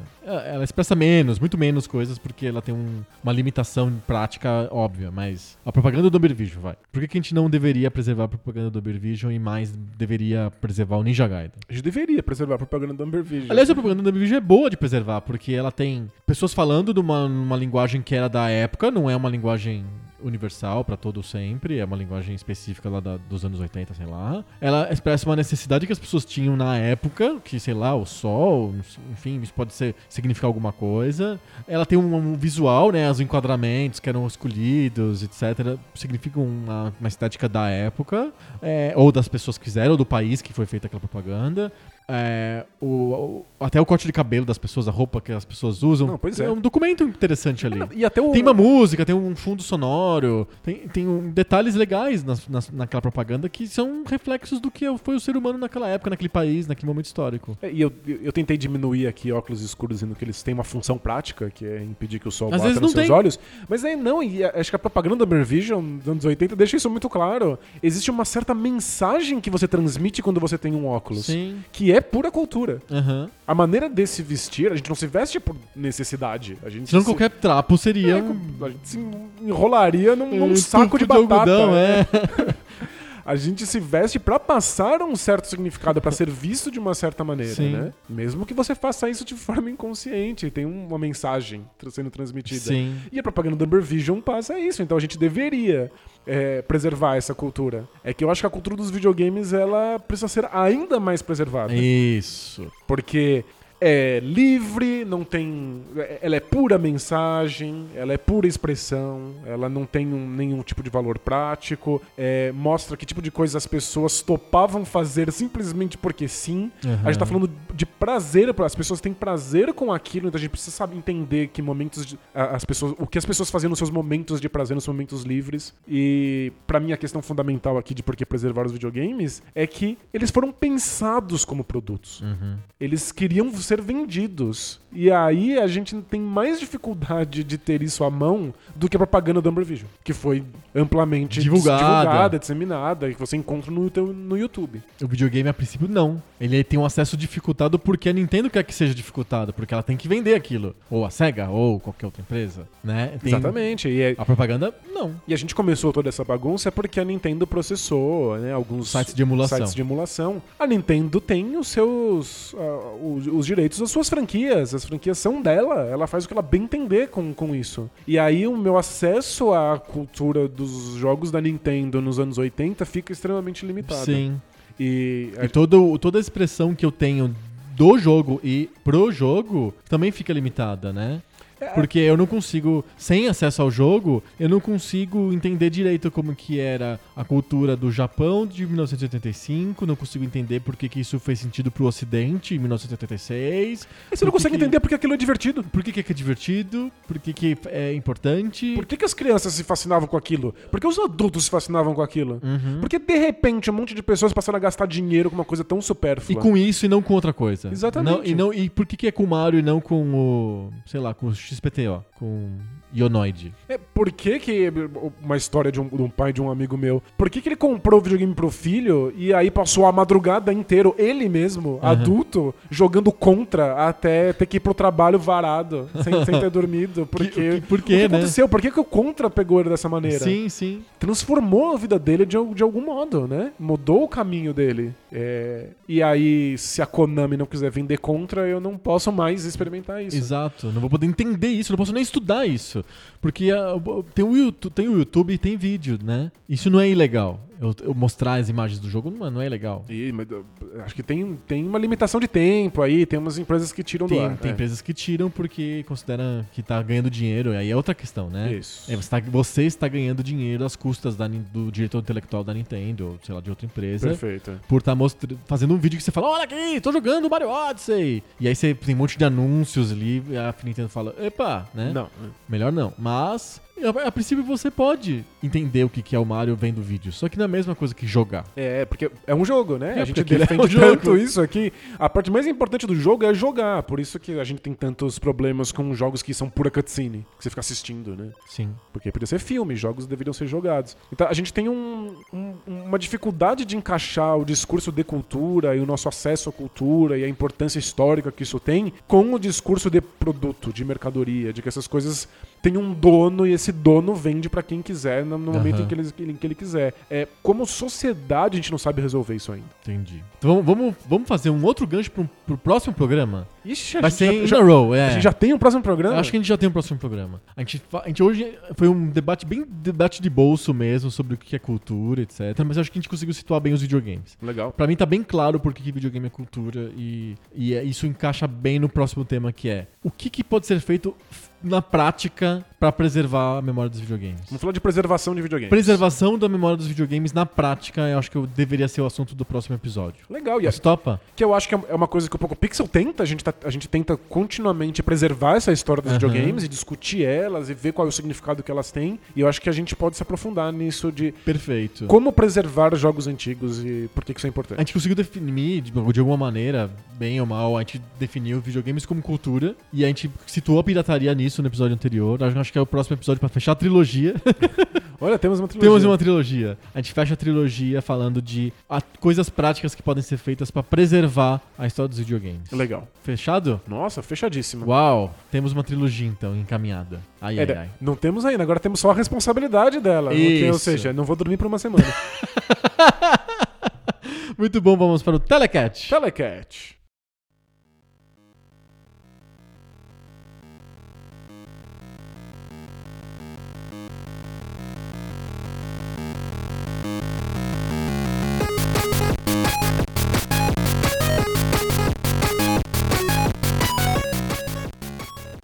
Telecat. Telecat. Telecat é a gente fazendo a preservação da memória dos videogames. É verdade. Porque a gente vai falar de dois jogos. E que dois jogos que a gente vai sortear. E são dois jogos que não tão, foram assim, coisas que apareceram aleatoriamente pra gente. Porque esses jogos já foram escolhidos para fazerem parte dos dois livros do Poco Pixel. Eles já fazem parte dos nossos 200 escolhidos para preservar a história dos videogames. Isso, de um esforço nosso de preservar a história dos videogames atra- através de dois livros que vão contar a história dos videogames através de jogos. Perfeito. Então, em vez de a gente ter uma história linear dos videogames, como é meio comum, ou através dos hardwares, o que também é meio comum, ah, a gente vai falar do Nintendinho, depois, Depois a gente do fala do Mega Master Drive. System, é, assim por diante, a gente optou por fazer pelos jogos. Então, em vez de você ter livro, um livro que tem um capítulo do ano, 1988, eh, no 89, ou o capítulo da Sega, da Nintendo, vai ter um capítulo do Mega Man 3. Isso. E aí, a partir do Mega Man 3, a gente destrincha o jogo, destrincha tudo que tá ao redor do jogo. É, ah, no fundo a gente destrincha a cultura, né? Que Isso. sentido esse jogo tem, né? É isso, é muito orientado pra cultura mesmo. Acho que esse episódio dialoga bastante bem com os livros do Poco Pixel, se eles existirem, né? Não, não são garantidos, porque a gente tá terminando de preparar, mas depois a gente vai entrar na campanha de financiamento. Aí, se Isso, der é. certo a campanha, os livros existem. Perfeito. É, é, eu não sei nem se eu vou chegar no, no- no terceiro episódio da trilogia, você tá me falando de, De dos livros, né? muita coisa, né? Muita coisa. Sabe qual é o melhor jeito de você ficar sabendo se a campanha dos livros começou? Diga. É através do FanClick. Fanclick. Momento Jabá. Momento jabá. O FanClick é um aplicativo que te dá notificações em tempo real de notícias, de sites de conteúdo, assim que os conteúdos são colocados no ar. Então, se o, o teu canal de YouTube favorito colocou um vídeo, você vai receber na hora uma notificação dizendo que aquele vídeo está no ar. E se o seu podcast favorito é o Poco Pixel, você também fica sabendo imediatamente quando a gente põe algo no ar. Quando a gente põe algo no ar e quando a gente coloca coisas novas no ar. Por exemplo, conteúdo extra, teve, teve vezes que a gente colocou conteúdo extra lá no FanClick. Aí todo mundo que tá no FanClick recebeu o conteúdo extra e falou: Uau, tem conteúdo extra do Poco Pixel, eu vou escutar. Muito louco. Por que, que, a gente, por que, que existe o FanClick? Porque tem o YouTube, o Facebook, o Twitter, sonegam de você informação. Você coloca um, post no Facebook, o Facebook mostra pra 1% dos, dos assinantes. Pois é. Você coloca um vídeo no, no YouTube, você pede para as pessoas, clica no sininho. Aí a pessoa vai lá e clica no sininho. O que e acontece? não adianta, não, Não acontece notificado. nada. É, eu clico um monte de sininho e não recebo notificação nenhuma. Eu só resolvi esse problema com o FanClick. Então a gente sugere também pra vocês. Fica aqui a sugestão da propaganda. fanclick.com barra PocoPixel é onde você, você assina o FanClick pra receber as notificações do PocoPixel. Mas lá no, no FanClick tem, sei lá, mais 50, 60 canais diferentes de conteúdo. YouTube, podcast, sites de notícias, enfim, um monte de coisas diferentes que, que a gente já que o FanClick já selecionou e que você pode também ficar, seguir, assinar e ficar, ficar fã lá. Boa. E se você tiver canais que não estão lá no FanClick que você gostaria, que vi, gostaria de ver lá, é só escrever pro FanClick que a gente coloca também. Olha, melhor ainda. Melhor ainda, né? Fica aqui a- o jabá então, fanclick.com, pra você ficar por dentro de tudo, Bacana. em tempo real. Eu não paro de receber notificação. Você tá por dentro de tudo. Nossa, tô muito por dentro. Nem, nem, nem dorme mais. Não, eu fico só recebendo notificação. Eu, o Bola Presa às vezes põe uns conteúdos de madrugada aí, você deve acordar e um- caramba, tem mais coisa, preciso ler. É, o, o Bola Presa é daqueles. Ele tem um horário todo torto, assim. Tenho- é o meu horário todo torto. né? É, e aí aparece novo podcast às 5 e meia da manhã. Verdade. Aconteceu, de verdade. Aconteceu, mas aí é o horário muito torto do Denis. Do Denis, é. Comigo. Feito o jabá? Feito. Vamos para o Telecat, então. Vamos lá. É, vamos proceder ao sorteio. Sorteio. Eu estou aqui com um jogo de Mega Drive. Faz tempo que a gente não tem jogo de Mega Drive no, no Telecat. Boa, o que, que você manda aí? Beyond the Oasis. Beyond Oasis. É, um dos jogos queridos da casa. Gente, nós vamos ter o, o nosso primeiro confronto pura, Sega, Sega pura. Sério? Eu peguei Panzer Dragoon Saga do Sega Saturn. Olha só, Beyond the Oasis contra Panzer Dragon Saga. Depois de um episódio é, Konami contra Konami, a gente vai ter um episódio Sega contra Sega. Nossa, só, só assim pra Sega passar, meu Deus. a Sega ganha só quando Sega é duela consigo mesma. Meu Deus do céu. Ah, a gente não pode falar. Quando a gente fez o episódio sobre maior empresa de videogame de todos os tempos, a Sega, a Sega foi pra final. E aí, perdeu na final, não é? Perdeu, perdeu pra Nintendo. Então a Sega perde Ih, já demos spoiler. Se você não escutou o episódio lá, Nossa, ah, sinto muito, faz muito tempo. bem, já inspirou. Já inspirou. O spoiler já inspirou. Beyond the Oasis, que legal. É o Zelda da, da Sega. Isso. Mas. Me- mais melhorado? Posso dizer isso? Ah, não sei. É, é- é é diferente em proposta. Hum. Porque. O, o Zelda, ele, ele- em termos de jogabilidade, ele é sempre, sempre se propôs ser um jogo muito simples. Aham. A ideia do Zelda sempre foi que você se sentisse frágil, e aí você tem que pegar itens que melhoram a sua chance de enfrentar os inimigos. Isso é evidente no primeiro Zelda em que você aparece no cenário sem nada. Isso Você não tem nada. é peladaço, né? É, você não tá pelado, mas você não tem nenhum equipamento. Aí se você vai pro lugar errado, você morre. É uma, é uma lição bem clara. Se você não tem equipamento e vai pro lugar errado, você morre. Você tem que, por acaso, entrar numa caverna que aí vai aparecer um cara que vai te dar uma espada. Isso, você vai explorando todas as coisas. E aí você vai encontrando novos itens que permitem que você chegue em novos lugares. Sim. E no Super Nintendo, com a Link to the Past, o jogo é mais complexo. Bem mais complexo. bem mais complexo, com uma é história. bem, é, né? bem, é bem cinematográfico, eu diria. Cinematográfico, o, tem- Link to the Past. Tem narrativa e micro cutscenes. Um monte de diálogos. Gráficos de jogo. Diálogos que, que cam- caminham meio pra uma cara de RPG mesmo. É verdade. é. Balões de diálogo, né? Mas em termos de jogabilidade, ele continua sendo muito simples. É. Ele não é um jogo que. É um jogo de tenta- labirinto e ação. Isso, ele, ele não tenta te dar muitos recursos para que você possa vencer os seus inimigos sem ter os itens corretos nas horas corretas. Sim. Então é um jogo de poucos recursos. O Beyond Oasis é a resposta da, da SEGA pro fenômeno que foi o Link to the Past, mas é um jogo muito mais voltado para a ação. É um jogo que tenta dar muitos recursos pro jogador. Então, é como se o Link fosse muito poderoso. Se você Aham. sentisse que você está controlando um personagem muito poderoso. Sim. Porque desde o princípio ele já começa com uma arma e ele tem combos que podem ser feitos em tempo real. Então é como se o Zelda encontrasse o Final Fight. Hum, Menos, eu acho, né? É, ele, Ele é como se o Zelda encontrasse um jogo de, de plataforma, só que a visão não é a plataforma clássica, é a, é a vi- a visão satélite em vez de ser a visão lateral da plataforma. Isso, você vê o personagem de cima, embora, o que é muito engraçado, ele pule. É verdade, ele pula. ele você pula, tem- então você tem- vê ele se aproximando mais da câmera. Da assim, câmera, isso. Mas ele tem sequências de golpes. Então você pode dar só uma espadada, ou três espadadas seguidas com uma espadada mais forte. Você pode dar golpes gi- giratórios. É, a princípio a luta não é tão elaborada, mas é, é razoavelmente elaborada, É, né? perto de, de jogos como Zelda, que a proposta não é essa, em que a Só luta, tem um golpe, né? é, a luta é feita através Da de espadinha. objetos, né? Uhum. Ou do Dark Flash. Isso, o Beyond Oasis é um jogo que te dá muitas coisas pra fazer no combate, né? Não é.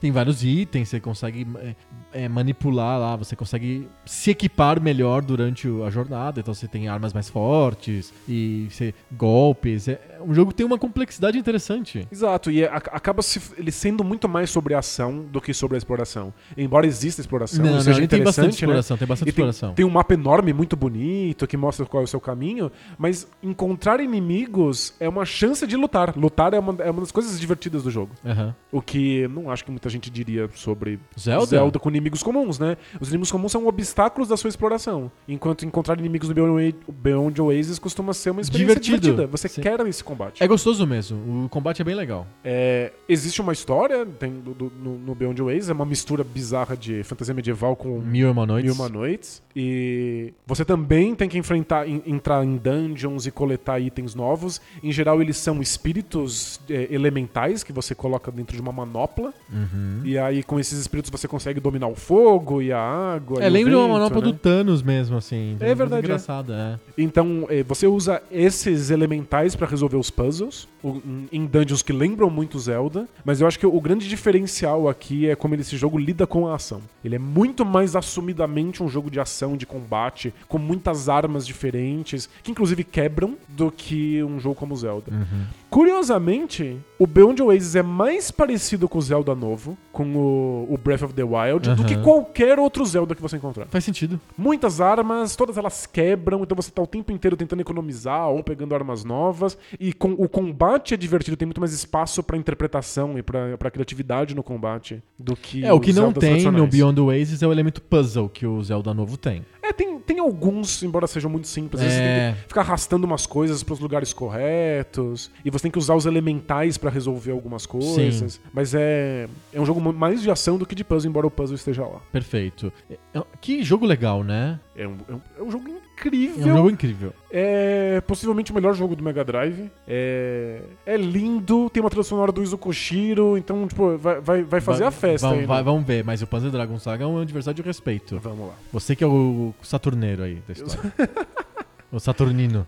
Eu sou o Saturneiro que ach, a- acho que Panzer Dragon Saga é cultura. E eu quis, quis ter acesso a Panzer Dragon Saga e ele não existe É, foi não. sonegada a tua cultura de você. Isso, mas eu tinha um amigo que tinha num, Ah, sim. num emulador e aí. E você viu no computador dele. Então, na verdade, eu joguei o Panzer Dragon Saga num Sega Saturn. Aham. Ele só não era um Panzer Dragon Saga de verdade. Ah, tá. né? O, o emulador tor- torna possível jogar no Sega Saturn. Interessante.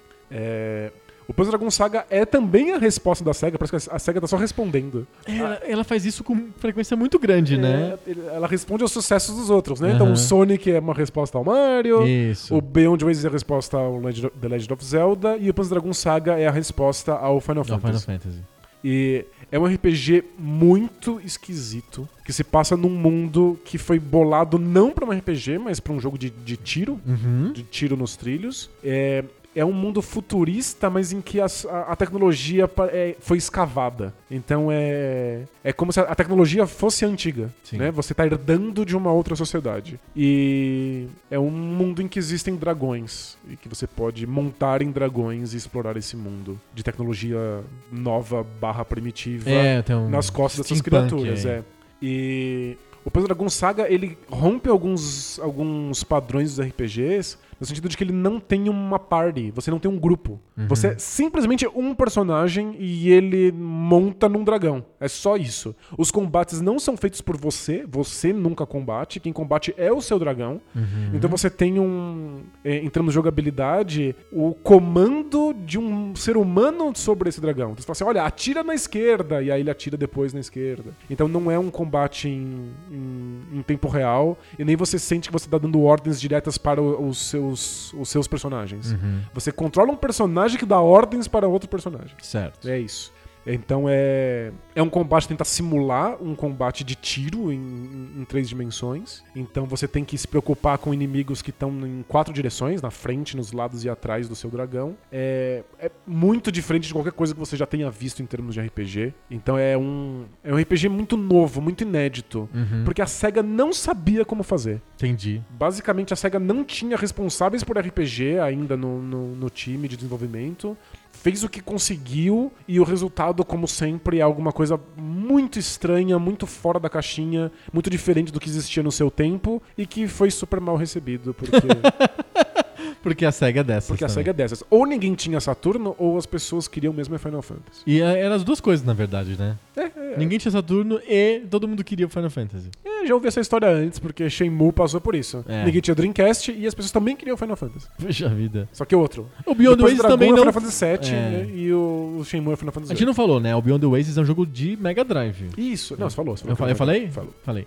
E ele não é um sucessão também. Nossa, de jeito nenhum. Ele é um jogo meio obscuro. Mas Mars acho que é, a SEGA nem colocou tantas fichas assim nele. A divulgação foi meio, meio, meio específica.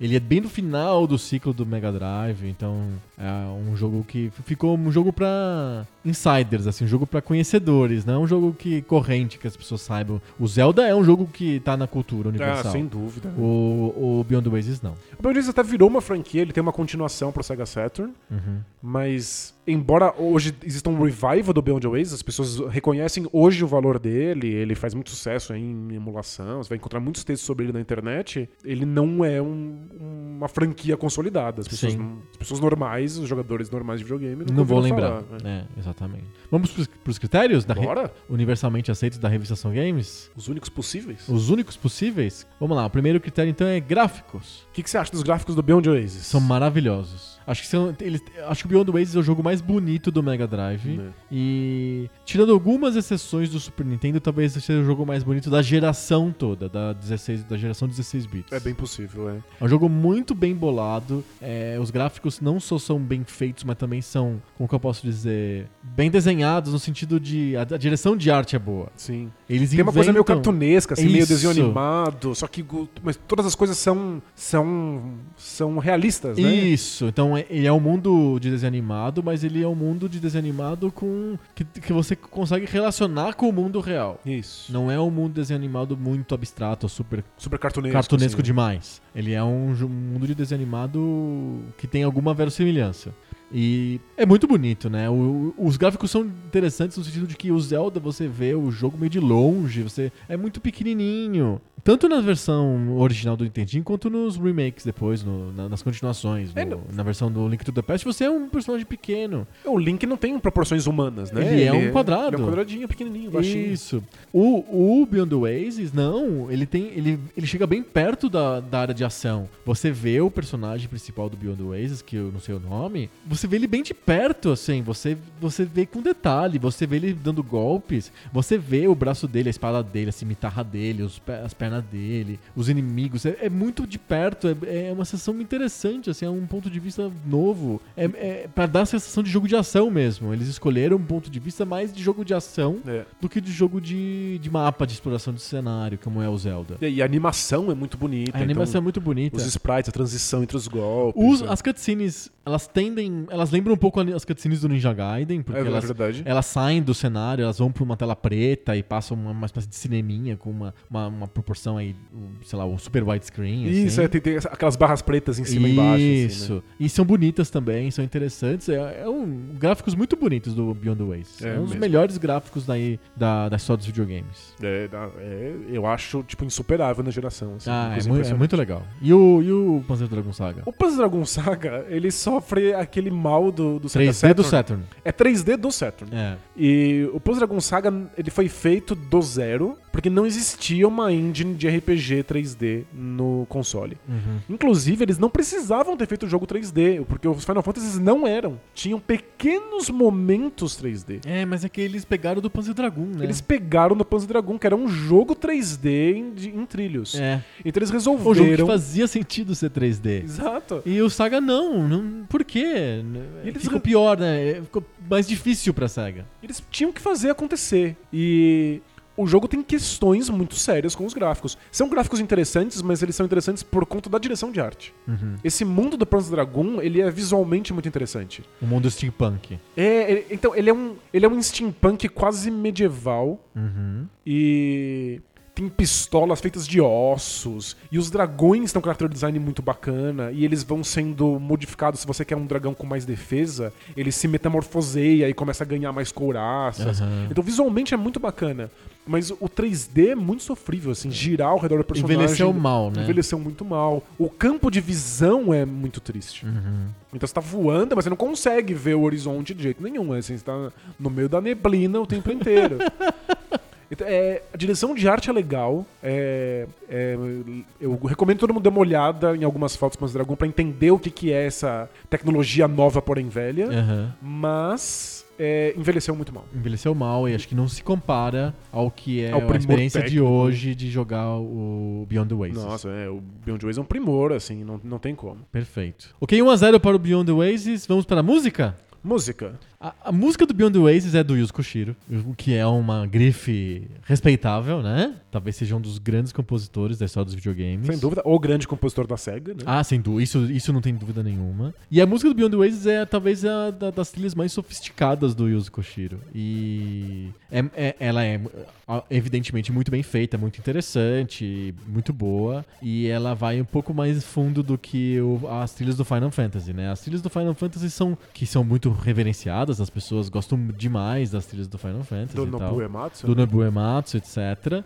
É, elas usam uma linguagem cinematográfica para descrever a ação, né? O, com muita, muita coisa que vem do John Williams, etc. O, o Yuzo Koshiro, pro Beyond Ways, ele vai antes. Ele, ele ignora o que vem depois do, do que, o, que, o que acontece no cinema e ele volta pra ópera do século XIX. Uau. Então, o, a- o, o Beyond Ways tem uma trilha que é obviamente decalcada em Wagner. O que é muito engraçado pra quem conhece Wagner. E, e que é, é interessante, é bem feito, mas obviamente é um pastiche, é uma imitação. Mas é, é- engraçado porque não, não, não encaixa ou porque é, é- é pastiche ao extremo, assim? Não, não, é, é engraçado porque você, você entende a, a referência o tempo inteiro, então sou uma imitação. É, é- é engraçado que nem ver o Adnei imitando o Bolsonaro, assim, Ent- entendi, entendi. Tipo, às ve- é- que aliás eu nem considero como imitações engraçadas. Assim, eu vi as imitações do, do Bolsonaro, do Ciro Gomes. Não são hilariantes, engraçados, hahaha. Você só fica assim, é, ele, ele sabe fazer, né? Caramba, é, é assim mesmo, né? É, é, só ele, isso, ele é. pegou o jeito, né, do cara, né? É. Então, é, parece um estudo de como que a pessoa fala do que um humor. Então, a mesma coisa a trilha do Beyond Oasis. Não é engraçada porque é engraçada, porque é um pastiche feito pra ser cômico. Não, não. É engraçada porque você fica, ah, é legal, eu entendi a referência, entendi de onde veio. Você se sente esperto porque você tá sacando isso. Pra quem não conhece Wagner, como a maioria das pessoas, é, vai soar bom, assim, vai soar funcional, assim, vai parecer que tá é, te animando pra aquela aventura ali e tal, e é interessante, e talvez nem vai... A boa parte das pessoas não vai sacar que aquilo não é cinematográfico ou não é o John Williams, que é uma linguagem anterior. Mas é legal, funciona, é muito, muito bom, assim, é, é bem legal, uma trilha bem legal. E o fato de ele se referenciar direto a Wagner sem passar pelo cinema, é, torna, dá uma sofisticação pra trilha que eu acho que é difícil de ver em outras trilhas de videogame. Entendo. É, é, tem uma referência mais interessante, mostra como que o Uzo Koshiro é, é esperto, é foda, porque ele, ele, quando ele faz a trilha do Streets of Rage, que eu acho que é a melhor dele, Ele não passa por nada disso, não né? tem nada a ver com isso, e ele vai direto na fonte de música club, Euroclubber, assim, sabe? Tipo, é, ele, ele não fala com videogame, ele não tá dialogando com videogame quando ele faz a trilha do Streets of Rage, ele vai direto na fonte, assim como ele não dialoga com videogame ou com cinema quando ele faz o Beyond the Waves, ele vai direto no Wagner. Então, tipo, Muito louco. é é interessante, é um cara bem acima da curva, né? Ele é bem versado, né? né? O Yuzo Koshiro é, é impressionante mesmo. E a do Panzer Dragon? Saga. A do Panzer Dragon Saga bebe na trilha sonora, no modelo de trilha sonora do Panzer Dragon anterior, Aham. Que é uma coisa entre o rock industrial e Aham. o épico. Ah, entendi. Então que é o uma... que é meio comum pra hoje, né? Isso, é, é- É meio um padrão hoje, né? lembra muito essas trilhas de jogo de ação genérico de hoje em dia. God of War. Isso, é, é meio. É ma- mais pro rock o Panzer Dragon Aham. do que um God of War. Certo. Mas.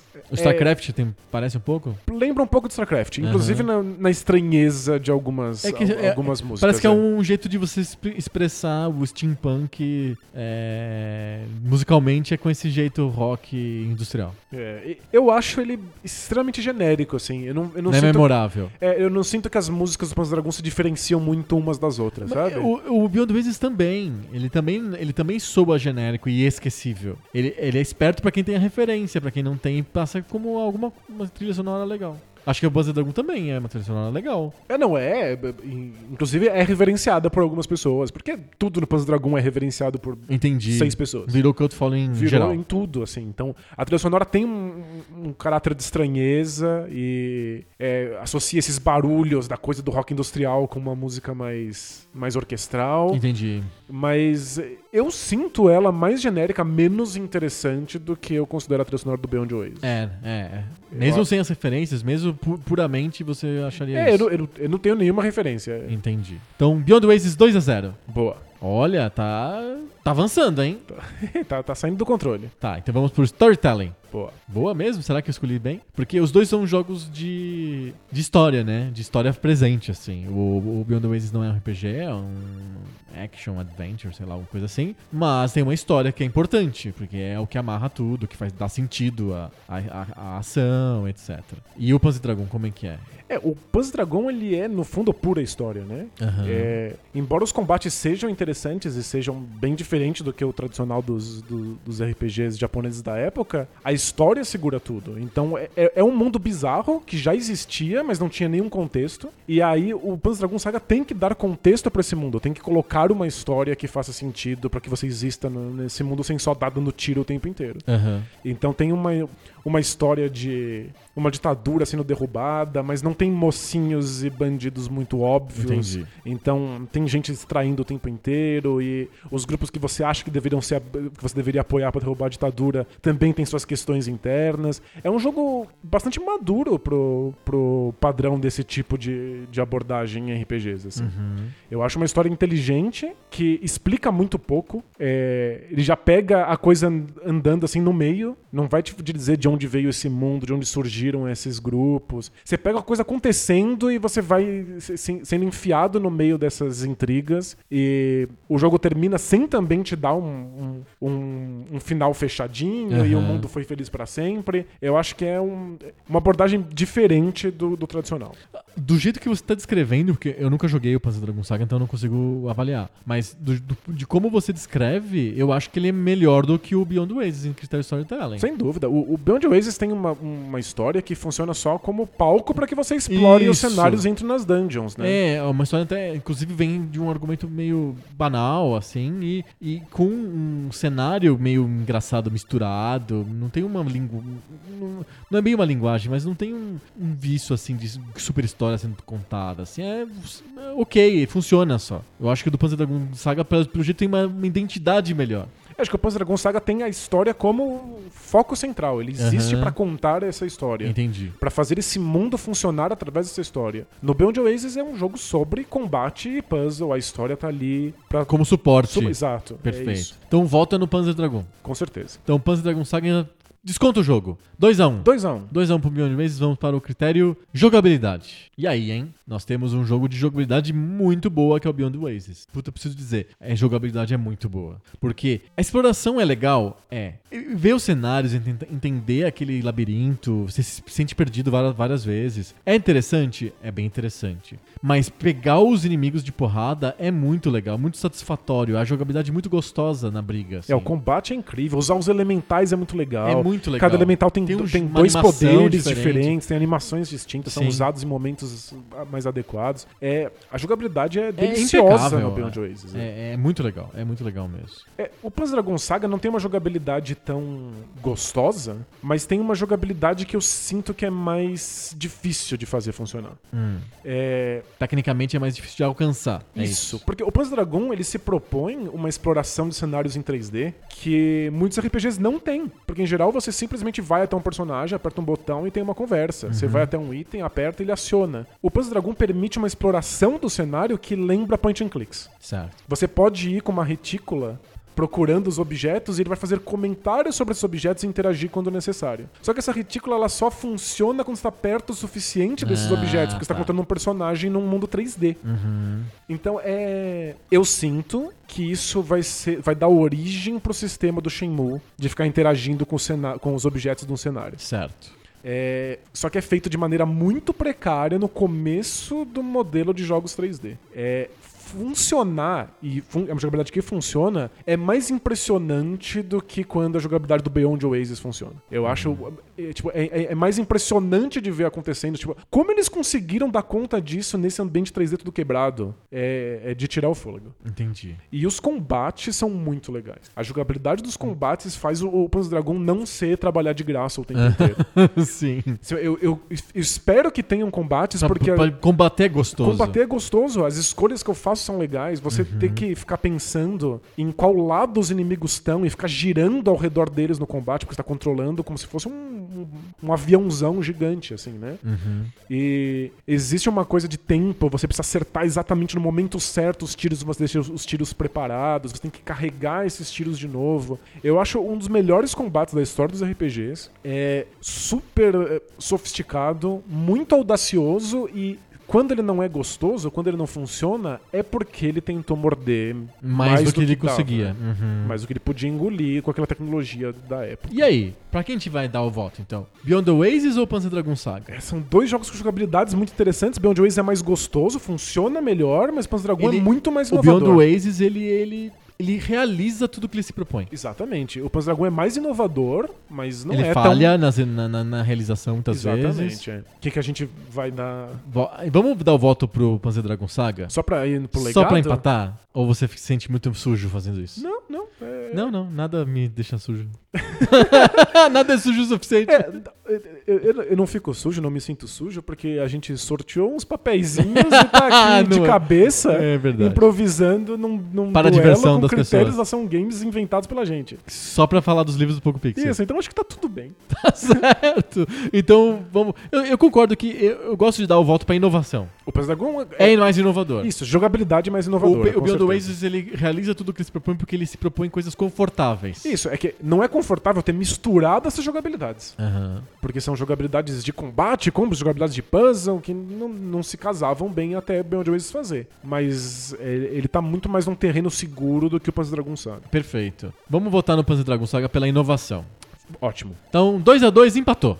Legado. Vamos pro legado, critério de desempate. E aí? Os dois jogos são bons de legado? Acho que não, né? Acho que nenhum deles tem legado nenhum. Nenhum. É, eu acho que o Panzer Dragon Saga tem como legado alguns elementos de RPG 3D que foram passados pro estúdio do Shenmue, que virou Shenmue, que depois virou muitas coisas. Ah, um legado técnico. Tem um legado técnico, um legado Aham, da, da da engine, engine. Ah, mesmo. é. Dessa coisa de como explorar cenários 3D, como fazer. é, como fazer o personagem se locomover, como ele gira, como ele se mexe. É coisas que a SEGA não sabia fazer e Panzer Dragon inventou. Aham. Então ele tem um legado interno na SEGA muito importante. Já o Beyond Oasis, que legado que teve? É, o jogo foi esquecido. E a SEGA não fez nada nesse action adventure do estilo Zelda depois. É, então, curiosamente, eu acho que o legado do Beyond Oasis é o, o Zelda Breath of the Wild. Mas eu não tenho. Mas será que o pessoal da faço- Nintendo. Esse é o ponto, eu não faço a menor ideia se a Nintendo sabe disso. Uhum. Talvez simplesmente a evolução do Zelda levou ele às mesmas decisões que o Beyond Oasis tinha feito no Mega Drive. Entendi. Qual o gênero que você acha que de- deve mais a esses jogos? O RPG deve mais ao Panzer Dragon Saga? Ou o, o Action Adventure deve mais ao Beyond Oasis? Eu acho que nenhum gênero deve nada a nenhum deles, assim. Eles deixaram pouquíssimas marcas. Entendi. É, o meu voto vai pro Panzer, Panzer Dragon Saga, eu acho, por conta do legado interno. Entendi. Ele foi mais importante pra Tecnicamente SEGA pra SEGA. do que o Beyond Oasis foi. Entendi. O Beyond Oasis é inovador, é, pra- é, é- é um gênero que a, que, a, que a SEGA não tinha feito ainda, mas eles nunca mais fizeram nada Pois depois é, disso. meio né? isoladão, né? Ele é Como que é a continuação? É mesmo gênero ou é diferente? mesmo gênero. É, é- A única coisa diferente são os gráficos, porque o Saturno lidava muito melhor com gráficos 2D, né? Uhum. Do que o Mega Drive. Então os gráficos são bem mais bonitos, bem mais detalhados. Entendi. Mas o jogo é praticamente o mesmo, assim. Entendi. É uma continuação direta, assim. Que difícil, a gente deixou pro desempate o critério pior dos dois jogos. É, os dois jogos Sofrem nisso. São, são, jogos incríveis, muito mas bons. foram abandonados, né? é, que não, não tiveram continuação, não tiveram descendência, é, não tiveram ascendência óbvia. Não sei o que, que fazer com o desempate aqui. Eu vou. Como o Beyond Oasis sumiu, sumiu mesmo, assim. Acho que a SEGA esqueceu de vez. O Panzer Dragon Saga deixou frutos na SEGA. Então eu acho que é o, é o que tem pra hoje. É? né? A gente vai botar no Panzer Dragon Saga então.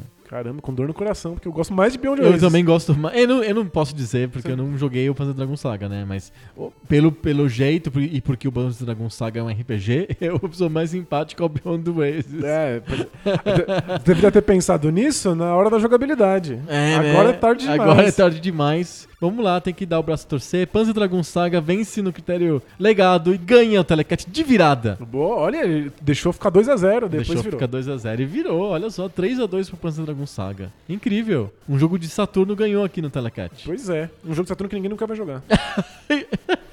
ninguém nunca jogou, nem nunca vai jogar. né? Nunca vai jogar. Mas é, é um jogo muito interessante mesmo, que faz coisas muito incríveis. E Aham. que foi um pouco ignorado justamente porque era diferente. Por ser tão diferente, É. né? Entendi. Muito bom, temos mais um Telecat, temos mais um Poco Pixel. Boa! Entregamos. Entregamos e já temos o o tema pro tem próximo o tema episódio. do próximo, olha que responsabilidade. Nossa, Era um tema colado no outro, virou um trio, virou um, um- uma trilogia do Poco Você Pixel. tá pronto pra isso? Pra ter uma trilogia nas suas costas? Ah, é, tem, que, tem que acontecer, né? Pra deixar como legado pro mundo uma trilogia de episódios? Isso. Se der certo, a gente transforma em uma exalogia. Nossa, se der certo, a gente faz o filme. Não precisa escutar, espera o filme. Muito bom. Temos mais um Poco Pixel entregue. Então semana que vem a gente volta com mais papo novo. Sobre o videogame velho. Valeu! Tchau!